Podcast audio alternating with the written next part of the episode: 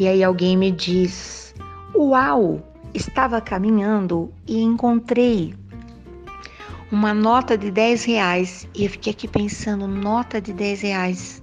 Como que é mesmo a nota de 10 reais? Ai, que coisa louca! lembrei da nota de 100. É bonita a nota de 100, né? Nossa, lembrei um caminhão de coisas, lembrei. E pensei, que dó de quem perdeu, né? Mas 10 reais, caramba. Porque a gente quase não, não, não carrega mais dinheiro assim, né? Lembrei de um amigo. Ai, ele estava com amigos numa birita, tá? É código, sabe o que é uma birita, né? A roda da birita. Tomando umas pingas antes de ir para casa, depois de um dia muito exaustivo. E de repente ele estava ali comendo aquela porçãozinha, peixinho frito, panceta, aquelas coisas. Meu Deus, que medo! para depois ficar com gosto de guarda-chuva na boca, ficar com a cabeça. Ai, gente, desculpa, mas história é história, né? Eu vou contar aquilo que eu sei.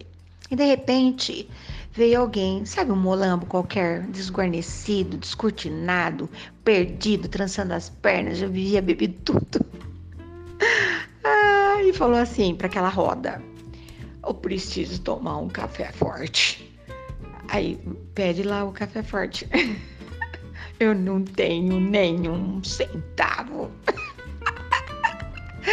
Aí o, o, amigo abriu a carteira, coisa chiquérrima, que é isso, né? Pensa. E tirou de lá de dentro uma nota de 100 reais e deu na mão daquele pobre coitado. Os amigos olharam. Uau, onde que ele vai tomar o café? Lá em São Paulo?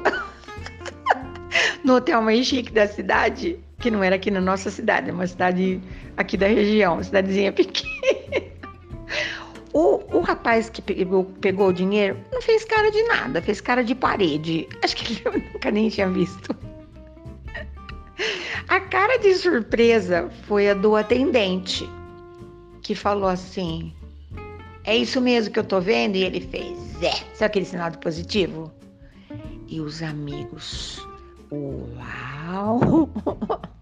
Aí tomaram mais umas coisas, misturaram um monte de porcaria. E aí ele falou: manda conta, né?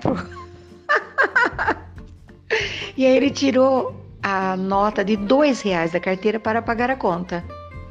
Aí o povo riu muito. Eles estavam bebaços, mas eles entenderam. E havia feito uma confusão. Ele deu a nota de 100 reais pensando que era de dois para o coitadinho do menino. E depois ele pagou com os dois reais que ele teria dado ao menino pro, pro dono do bar. O dono do bar entendeu que havia sido feita uma confusão. E essa história eles contavam assim por horas, porque ninguém conseguia contar a história claramente, tá? Uh, cada hora era um que contava, cada hora era um que ria. Enfim, e eu tô contando aqui hoje os equívocos da vida, né? Quando eu acho alguma coisa, alguém perdeu. Hum, quando eu perco alguma coisa, de repente alguém que acha, né? E aí eu relato aqui uma conversa breve que eu tive com um amigo logo às primeiras horas da manhã, porque nós acordamos cedo, né, para poder cuidar da, da vida. E eu estava manifestando a esse meu amigo admiração que eu tenho. Eu preciso falar para as pessoas. Quando eu as amo, quando eu as admiro, quando eu. Eu preciso falar. Quando eu não concordo, eu falo, ah, vou dar mais um tempo. Vai que a pessoa melhora, né? Vai que a pessoa entende. Ah, não vou gastar minha saliva, como diria meu avô.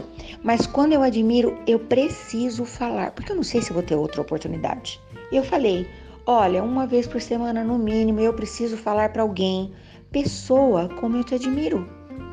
Ele falou: É? Falei: É. E não sou apenas eu, eu e meu bem. A família que mora nessa casa uh, manifesta através da minha voz agora, que solene, a nossa admiração pela sua pessoa. Você é um ser pacificado. Tem problema, tem desafio, mas está sempre comedido, né? Fazendo as coisas. Falei. E ele me falou uma coisa tão bonita. Ele disse que ele ouviu numa palestra de alguém que eu também admiro demais, mas não vou ter a oportunidade, acredito, né, de manifestar publicamente, porque ele está a quilômetros luz acima da minha humilde pessoa. Eu estou bem postada, não vou ser humilde. Eu estou muito bem postada, me esforço muito para isso. Mas esse ser que eu admiro que falou, fez essa palestra, está bem acima de mim. Que ele disse assim: da relatividade das coisas. Ele diz assim, ó, por exemplo, eu vou contar do jeito que eu entendi, tá? Por exemplo, você tem uma pessoa que está dodói lá em São Paulo, lá na capital, você está longe.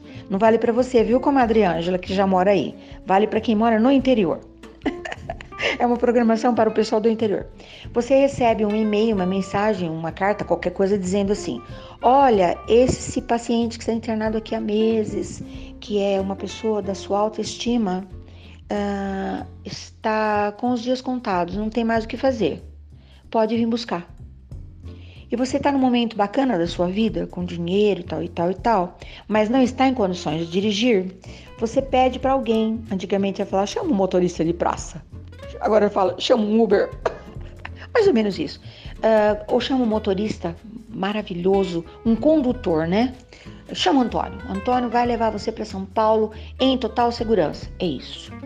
Você vai instalado num carro maravilhoso, com todo conforto, ar condicionado, água geladinha na porta do, ali abastecendo, biscoitinhos, você não prova nada, você está péssimo, porque você está bem acomodado, mas você não está feliz. Entendeu? E aí a outra situação adversa, controversa, ou ao contrário, ou sei lá o que, blá blá blá. Você recebe um recado dizendo assim: olha, o nosso paciente tal, instalado na ala tal, no quarto tal, que é seu progenitor, sua mãe, sua avó, sua tia, seu filho tal, uh, acabamos de ter uma excelente notícia. Ele está completamente curado. Pode vir buscá-lo. E você empresta um Fusca do seu amigo, sabe aquele bem tó, tó, tó, tó, tó, tó, tó, tó, tó, tó, tó, tó, e você vai lá para São Paulo, a terra da minha amiga linda. Tem um monte de amigos maravilhosos em São Paulo. Você está totalmente fora do conforto, mas você está num estado de felicidade. E as duas situações, né? Você demora muito para chegar quando você está aflito, você demora muito para chegar quando você está feliz, mas as condições é que determinam o seu estado de alegria, de paz, porque tudo, de fato, é muito relativo. Então, nesse dia, uh, haverão desafios, certamente, eu posso imaginar que alguém já tenha até acordado com os desafios. Os meus estavam todos embaladinhos, logo aqui na soleira da minha porta. Eu abri a porta, o negócio já estava lá. Ai, ai, ai, ai. São desafios a serem superados, obstáculos a serem transpostos, problemas a serem resolvidos, lições a serem assimiladas. E vai depender de mim. Com que respeito, com que amor que eu olho para esses desafios todos. Porém, logo ali do ladinho, pode ter certeza, um momento mágico, uma alegria, um milagre, uma revelação, uma alegria. Aliás, as revelações têm chegado, têm me alcançado o coração de um jeito cabuloso.